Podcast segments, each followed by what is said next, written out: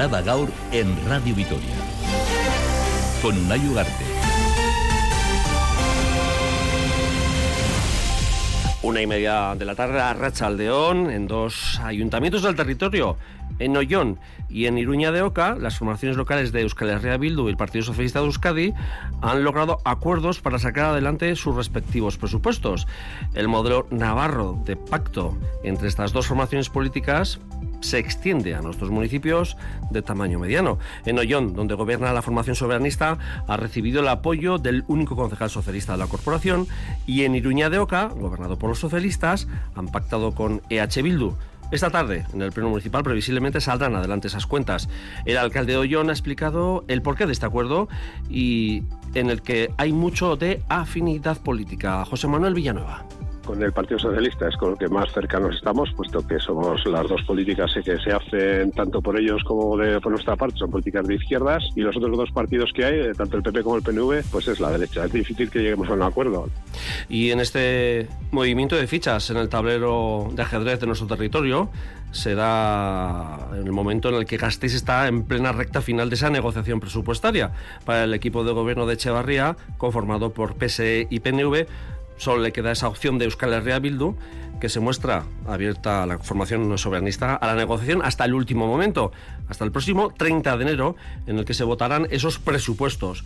Hoy finaliza el plazo de enmiendas, del que os vamos a dar cuenta en este informativo. En lo laboral, jarro de agua fría para la plantilla de la empresa Autoglas La Vista del Audio. Valle de Ayala. Los trabajadores se quedan sin opciones porque no hay ninguna empresa interesada en su compra.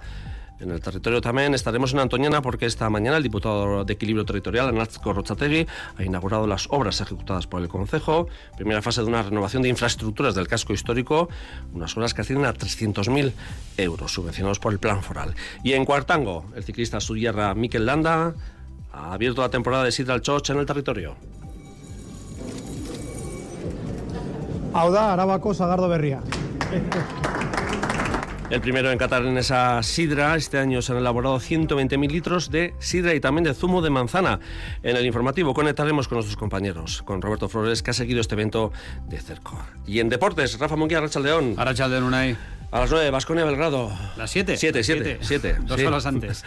Sí, un partido caliente, como lo son todos los que se juegan en la cancha de Belgrado. Casi 20.000 espectadores. Primera prueba de los de Dusko Ivanovic sin eh, Chris Chiosa. Vamos a ver quién asume eh, minutos y galones en la eh, posición de base. El partido a las 7 y a partir de las 2 y cuarto, Unai, escucharemos también a Luis García Plaza. El partido de mañana es importantísimo. Recupera el técnico a Abde y a Carlos Vicente y lo suele hacer habitualmente cuando el partido es de trascendencia máxima, eh, arenga a los suyos y al público en euskera. El equipo ha mejorado. Arenga Euskaldun. Y el euskera de Luis García Plaza ha mejorado mucho. Atentos. Eso, a ver. Me cuesta aprenderlo, me paso saliendo en casa mucho tiempo, ¿vale? O sea que... Piaregun handia dan mendizorrotzan, denok batera, iru en villa. ¿Ok? Álava, Dano Batera. Venga, Dano Batera. es que ricasco Munguía Grabarte. Jueves 18 de enero de 2024, esto es Araba Gaur, en Radio Victoria. Al frente de la realización de audio, nuestro compañero Gorka Torre. Y os habla una Yugarte. Un día más es que ricasco por elegirnos para estar al día sobre lo que acontece en el territorio y en Gasteiz. Araba Gaur.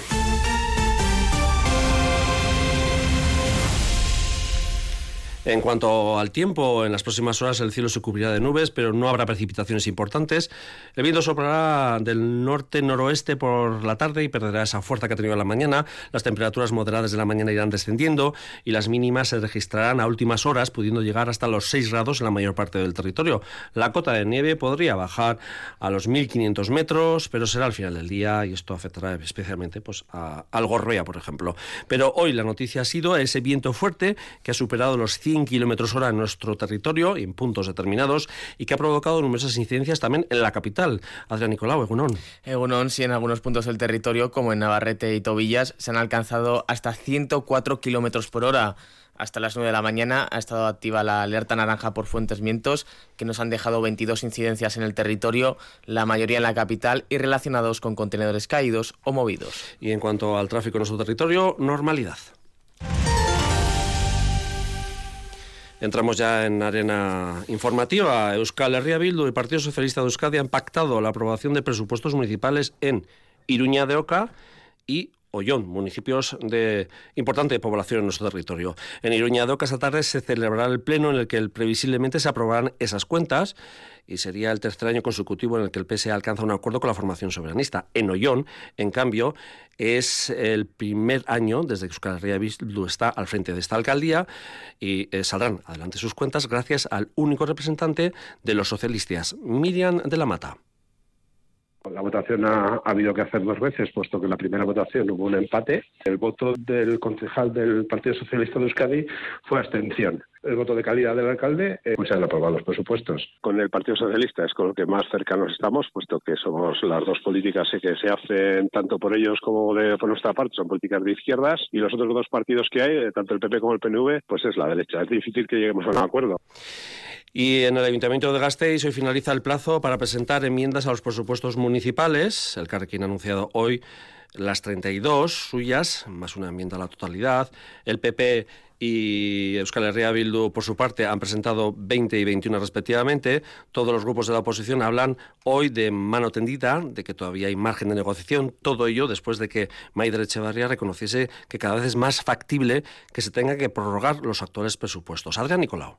Si bien su enmienda a la totalidad parecía sacarles de la ecuación, hoy el Carrequín Podemos ha mostrado su disposición de retirar la enmienda siempre y cuando el gobierno municipal les presente garantías sobre sus propuestas. Anuncian que han registrado 32 enmiendas parciales por valor de cerca de 3 millones de euros. Garbiñe Ruiz. Siempre estamos a tiempo de retirar la enmienda si es que el Gobierno, además de la voluntad que manifiesta, nos presenta garantías de cumplimiento de las propuestas presentadas de cara a las cuentas de 2024 y de cumplimiento de acuerdos pendientes, como la aplicación del canon de vivienda vacía. El Carrequín no es el único partido de la oposición que hoy muestra su disposición a negociar. Aunque el pasado martes la portavoz municipal del PP, Ainado Maica, decía que no vemos posible poder apoyar el presupuesto del ayuntamiento. Hoy es Iñaki Arzabal, presidente del PP en Álava, quien matiza. Nosotros no hemos dado ningún portazo ni hemos cerrado la puerta. Lo que hemos dicho es, pues, como gesto de diálogo, es no vamos a presentar enmienda a totalidad, vamos a presentar nuestras enmiendas parciales para que todavía tengamos un margen para negociación. Pero bueno, efectivamente, no hemos visto una voluntad. Y de margen de negociación habla también EH Bildu. Hasta el día 30 de enero subraya la formación liderada por Rocío Vitero. Hay tiempo de alcanzar un buen acuerdo. En su caso, han presentado enmiendas por valor de alrededor de 12 millones de euros.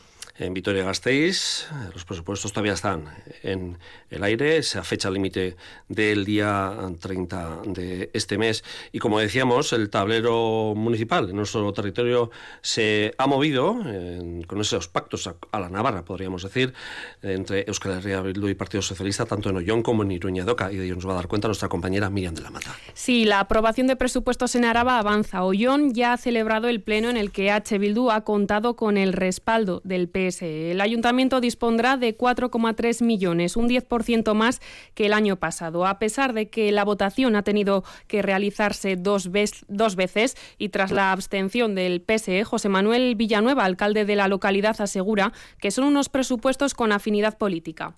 La votación ha, habido que hacer dos veces, puesto que en la primera votación hubo un empate. El voto del concejal del Partido Socialista de Euskadi fue abstención. El voto de calidad del alcalde, eh, pues se han aprobado los presupuestos. Con el Partido Socialista es con lo que más cercanos estamos, puesto que somos las dos políticas que se hacen tanto por ellos como de, por nuestra parte, son políticas de izquierdas, y los otros dos partidos que hay, tanto el PP como el PNV, pues es la derecha. Es difícil que lleguemos a un acuerdo.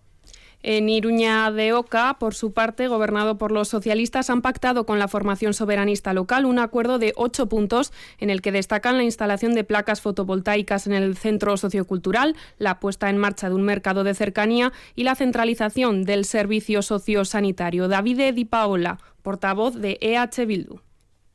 La actitud eh, por parte del Partido Socialista ha sido mucho más colaborativa, han abierto muchísimo el debate, evidentemente para nosotros es fundamental, es lo que queremos, la participación de la gente en todas las que son las decisiones. Esta tarde a las 7 se celebrará el pleno en el que se aprobarán si procede los presupuestos de este municipio. Es que te casco Miriam y nos vamos de nuevo a la capital porque Gasteiz ya cuenta con un nuevo videogorri que conecta la calle Madrid en el barrio de Arambizcarra con el resto de la ciudad. La vía ciclista en esta calle, la calle Madrid, y en sus distintos ramales de las calles Andalucía, Heraclio Alfaro, Aragón, Los Astrónomos y Polvorín Viejo, completa la red de la ciudad con un trazado de 2,5 kilómetros. El coste de su puesta en marcha ronda el 1,7 millones de euros. Este nuevo vial para bicis arranca en la glorieta norte de la calle Madrid y concluye en la glorieta sur que conecta con Jacinto Benavente. Beatriz Artolazábal, concejal de Espacio Público. Lo que queremos hacer en este caso es fomentar el uso de la bicicleta y para ello lo que tenemos que hacer es garantizar que eh, bueno pues tengan una red adecuada, que sea una red segura y que además conecte con todos los barrios de la ciudad. Y Gasteiz, la capital, tiene un despliegue de cámaras de videovigilancia superior al resto de las capitales vascas, aunque su población es menor y no hay una tasa de delincuencia mayor.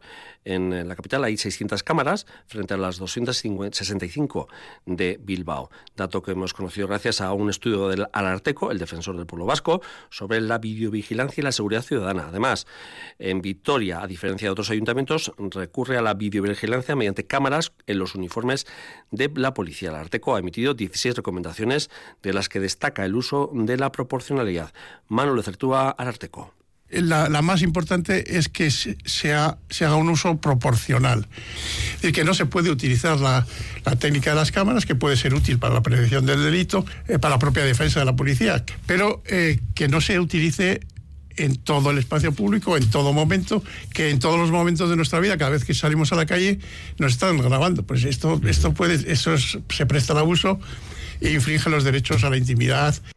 Tuvisa mañana nuevos paros. Según el Comité de Empresa y el Consejo de Administración, para esta semana estaba prevista una nueva reunión entre las partes o la presentación de una nueva propuesta por parte del Ayuntamiento de Vitoria-Gasteiz. Sin embargo, el jueves todavía no hay acordada ninguna reunión y según informan fuentes oficiales, la propuesta de Tuvisa se está elaborando todavía.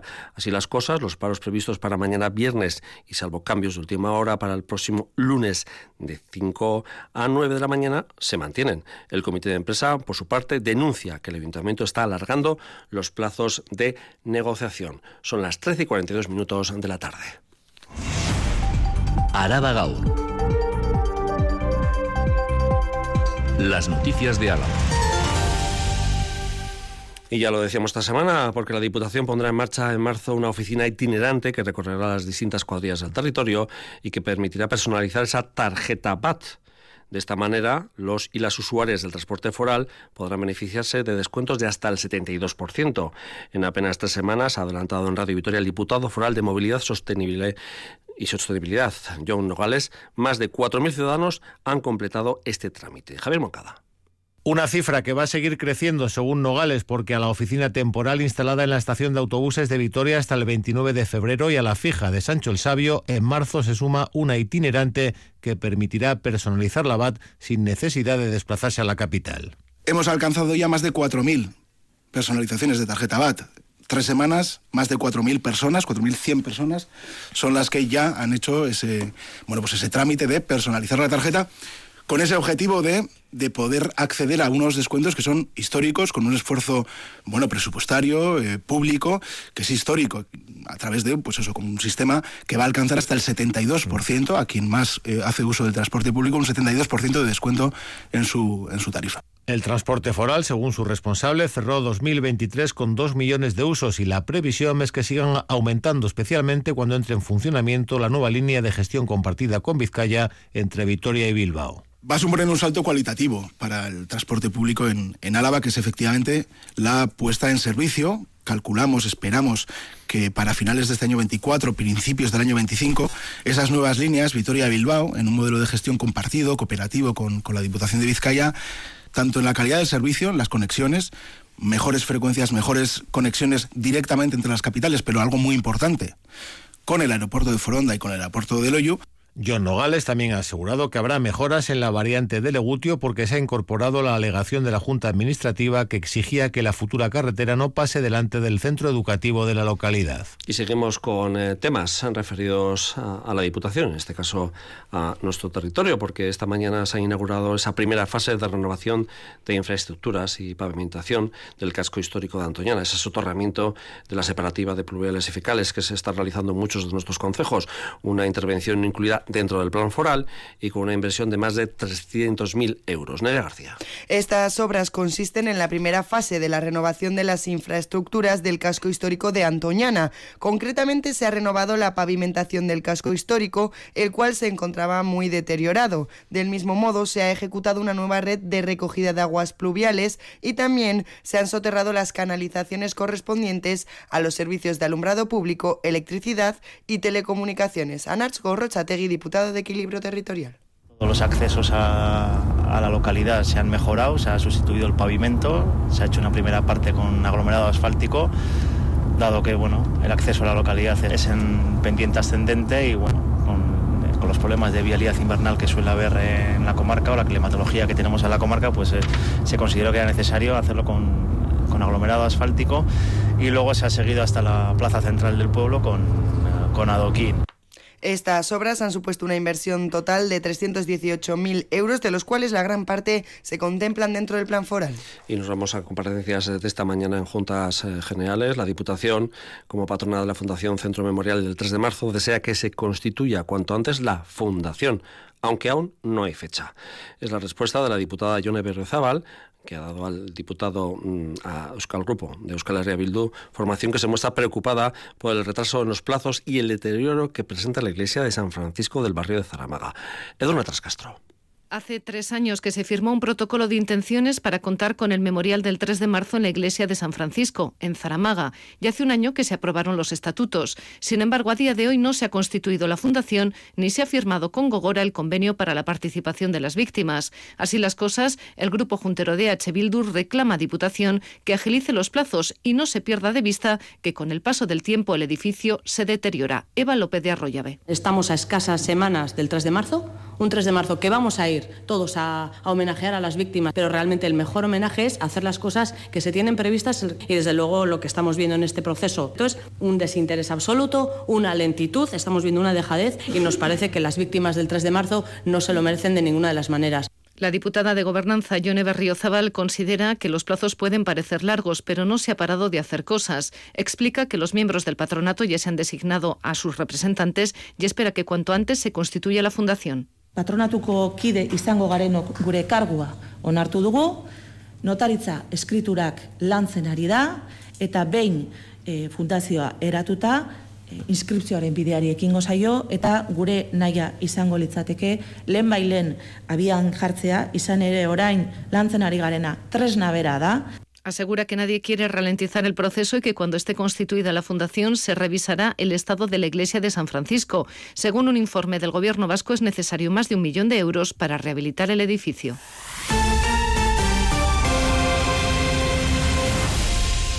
Nos vamos hasta la cuadrilla de Ayala, en lo laboral. Los trabajadores y trabajadoras de Autoglass Anglavista, ubicada en Laudio, se quedan sin opciones tras la disolución de Amine, la única empresa que estaba interesada en su compra. Tras este último cambio, la plantilla se encuentra a la espera de que se reactive el periodo de consultas del ERE de extinción y sigue exigiendo que el gobierno vasco intermedie. Nerea García. Un nuevo revés en la situación de los 240 trabajadores de Autoglass Glavista. La única empresa interesada se ha disuelto, algo que llega a la plantilla como ha caído como un jarro de agua fría sobre los trabajadores, pero bueno, era algo también en cierto modo esperado porque todos sabemos que cuando una empresa entra a concurso de acreedores y está un año ya con la actividad paralizada, es muy difícil volver a arrancarla y bueno. En estos momentos el periodo de consultas del ERE de extinción está en suspenso hasta que Guardian presente la documentación requerida. Como medida han comenzado un nuevo ERTE de tres meses para ayudar a estos trabajadores. ¿Cuáles son las opciones que les quedan ahora? Todas las opciones siguen quedando, eh, digamos, en manos de Guardian. Pues una posible solución sería que tras el gobierno vasco con capital en la empresa para iniciar la actividad o bien también eh, que pasase por la expropiación de esos terrenos. Y en sus manos solo queda Vamos a seguir hasta que nos lleguen, pues hasta que llegue ese fatídico día de los despidos, seguiremos movilizándonos, reclamando un futuro para la planta. Hoy, como cada jueves, los y las trabajadoras se han reunido en Laudio. Es que ricasco Nerea y seguimos con más asuntos de lo laboral porque la plantilla de la empresa subcontratada por URA en, para el mantenimiento de los ríos en nuestro territorio, en Araba, prorrogará la huelga de un mes convocada a partir del 15 de enero uh, si no hay avances en la negociación antes de este fin de este mes. Mediterráneo Ibaiak en Bimia Toguetabat, que así se llama la empresa, no ha respondido hasta el momento a ninguna de las reivindicaciones de estos 11 trabajadores a los que se les aplica el convenio de jardinería, algo que denuncian porque dicen ni son jardineros ni hacen labores de jardinería. La falta de un convenio provincial como el que tienen sus compañeros de Guipúzcoa pues genera que cobren hasta 10.000 euros brutos menos al año que sus compañeros en el territorio vecino. Isabel Irigoyen. Se cumplen hoy cuatro días de la huelga de un mes convocada por los y las trabajadoras de la empresa subcontratada por URA para la limpieza y mantenimiento de los ríos en Araba. Reclaman unas condiciones dignas de trabajo porque dicen su situación es insostenible. Denuncian falta de seguridad, sobrecarga de trabajo y la obligación por parte de la empresa de asumir obras de construcción que antes no realizaban. Javier González de Martín Ortiz es trabajador y representante de ELA menos precariedad, más salud laboral. Si dentro de nuestras funciones como jardineros que se nos dice que somos jardineros. Ahora también, por iniciativa dura, porque URA está eh, variando nuestro servicio de mantenimiento de ríos hacia hacer cada vez más obra civil, obra de construcción. Labores de construcción en las que una trabajadora perdió una falange de la mano. Para la inca de troncos en la que la compañera perdió la falange, no había un plan de riesgos para esa obra concreta en Maestu, estudiando la ubicación de Maestu concreta, las, margen, las pendientes de las márgenes de esos ríos. La labor de estos 11 trabajadores incluye el mantenimiento en buenas condiciones de ríos y márgenes, la retirada de material que obstaculice el cauce o la plantación y tala de árboles. Labores muy importantes ya que los ríos sustentan la biodiversidad. Si no hay avances en la negociación, la huelga, anuncian, se alargará sin edie.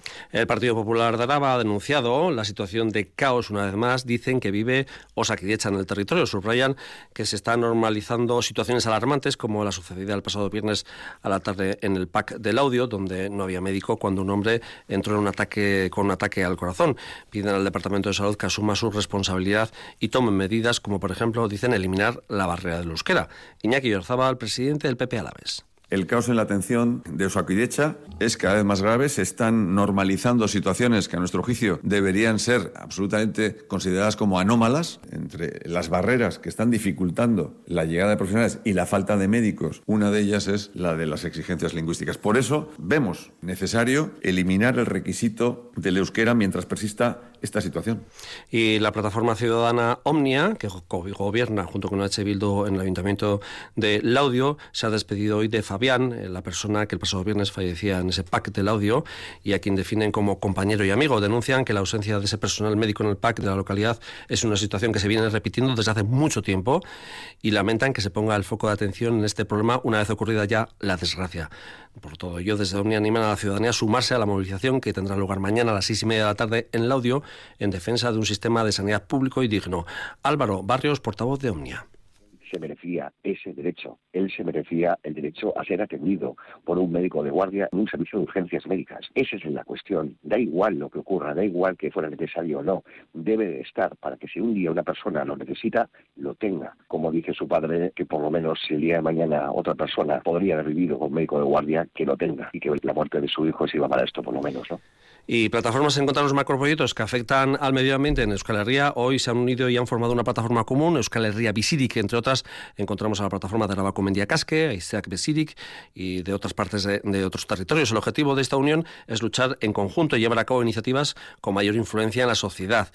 Rebeca González Alaiza es de Euskal Herria Bisirik garantizar la protección del entorno natural, la defensa de una transición energética descentralizada y de gestión comunitaria, un medio rural vivo y funcional, la universalidad del aprovechamiento de los recursos naturales necesarios para la supervivencia humana sin sobrepasar los límites biofísicos del planeta, garantizando una sociedad basada en la cooperación, el bien común y la descentralización en la toma de decisiones. Y ahora sí, ya nos vamos hasta Cuartango, en concreto más, más en concreto a su sitrería, porque hace escasamente una hora la Cupela abierta para ese choch de la sidra natural, ya ha sido abierta por Mikel Landa. Y así ha sido Mikel Landa, el ciclista Zuyarra.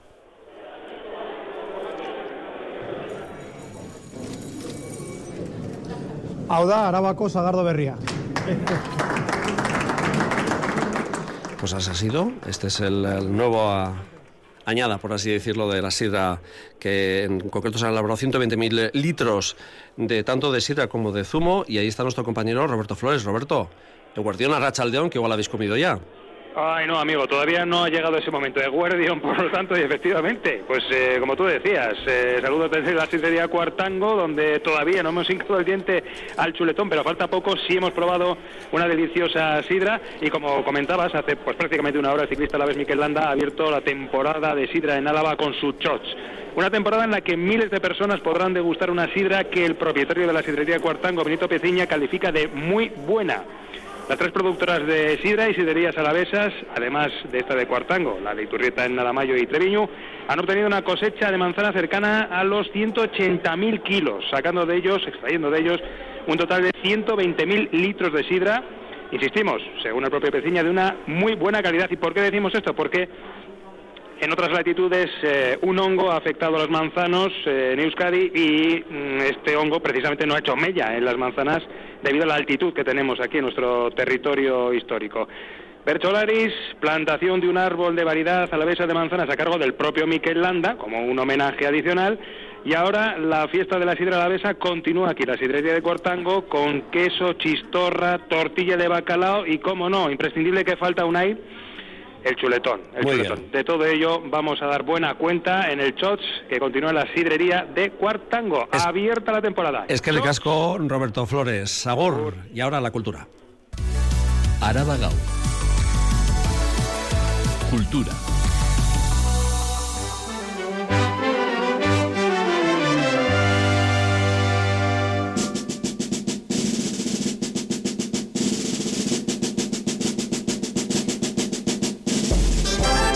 1997 nacían los gaiteros. 77. 77, he dicho 77, ¿no? Charo? 97. 97, ay, me he colado.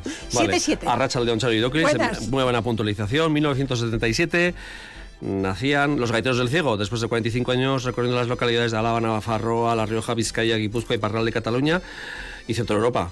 Juancho y Juan Carlos Gómez Palacios y José Luis Gallego Caracol anuncian su retirada. Sí, sí, ha llegado el momento de dejarlo. Los gaiteros del ciego son considerados uno de los referentes técnico-musicales de la gaita dulzaina. Creadores de un estilo propio, han modernizado y vivificado el instrumento. Juancho Gómez Palacios. la verdad es que hemos disfrutado mucho de estos 45 años tocando pues, por, pues, por todos los sitios de, de Europa y de, de, de Euskal Herria. Bueno, pues mantiene un poquito el legado de nuestros antepasados, con las danzas y etcétera. Y bueno, intentando que el instrumento, el instrumento nuestro, la gaita, pues eh, sea tomado como un instrumento um, normalizado, ¿no? como un instrumento muy estancado en, en, las danzas y los gigantes, pues hemos querido un poco abrir las miras y que sea un instrumento mucho más reconocido y mucho más versátil de lo que hasta entonces era. Han publicado siete discos, uno de ellos en conmemoración del 75 aniversario de Radio Vitoria y el último con Euskadi Orquestra en 2015. Aunque cesan su actividad, su legado sigue con un sobrino de Juanchu y otros dos jóvenes. IRARTE, la Escuela de Arte y Diseño de Euskadi de Betoño, albergará desde mañana una colección de 250 obras gráficas que han sido creadas por los miembros de la Asociación de Ilustradores Euskal Irudikileak, entidad que inició su andadura hace 20 años. La exposición titulada Euskal Irudigileak Ogei Urte ofrece una mirada general de la labor desarrollada del colectivo a lo largo de estas dos décadas. Hay tantas ilustraciones como modos de entender esta disciplina artística, todo cabe. Del blanco y negro al color, de lo figurativo a la abstracción, hay murales, carteles, portadas de discos y revistas. Ilustraciones creadas a mano con lápices de colores e imágenes ideadas por ordenador. Euskal Irudigileak Ogei Urte muestra la diversidad de voces que conforman el sector. Voces que esta muestra quiere sacar del anonimato. Quique Infame es uno de los fundadores de la asociación y ha sido uno de los encargados del montaje de la misma. La ilustración se mueve en muchos campos. La ilustración no es solo el sector editorial, el álbum ilustrado, no es solo el cómic, sino que también hay animación, videojuegos, un montón de imágenes que vemos cada día, pero que a veces no asociamos ni con la ilustración ni con quien la construye. Euskal Irudigileak Hogei Urte es una buena oportunidad para descubrir el talento de nuestras ilustradores e ilustradoras y repasar dos décadas de ilustración vasca. Se inaugura mañana a las 11 en Idarte, en la Escuela de Arte y Diseño de Euskadi de Betoño y permanecerá abierta hasta mediados de febrero en horario de 8 y cuarto de la mañana a 5 y media de la tarde, de lunes a jueves, y los viernes de 8 y cuarto a 4 y media. Segundos para las 2 de la tarde. Sigue la información aquí en Radio Vitoria. Tenemos 13 grados de temperatura en la zona sur de Vitoria-Gasteiz. Eso sí, las temperaturas van a bajar a lo largo de esta jornada y el viento, eso sí, amainará, que hemos tenido rachas de hasta ciento y pico kilómetros por hora en zonas como Tobillas, por ejemplo, en eh, Valdegovía. Pues eso, buena tarde.